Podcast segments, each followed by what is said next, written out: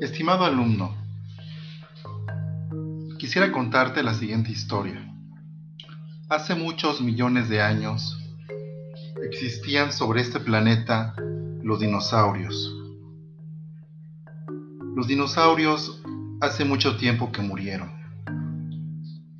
Pero ¿sabías que hay una forma de determinar aproximadamente hace cuántos años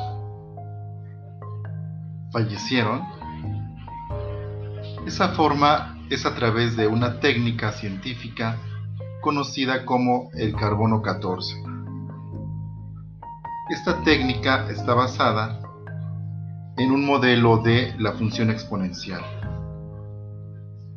Como sabrás, la función exponencial es un modelo matemático de la forma a elevado a la x, donde x es la variable independiente, en este caso el tiempo.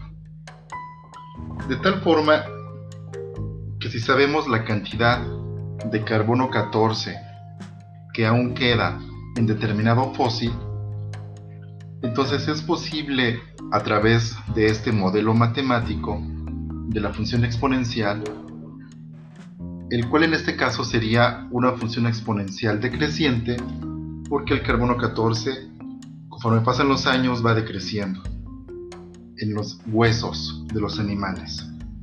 Entonces, con base en esto, se puede determinar el tiempo aproximado en que murió el determinado animal. ¿No te parece esto fascinante? Es realmente una oportunidad real en la que se pueden aplicar los conocimientos de matemáticas en el ámbito científico, en particular en biología. Muchas gracias.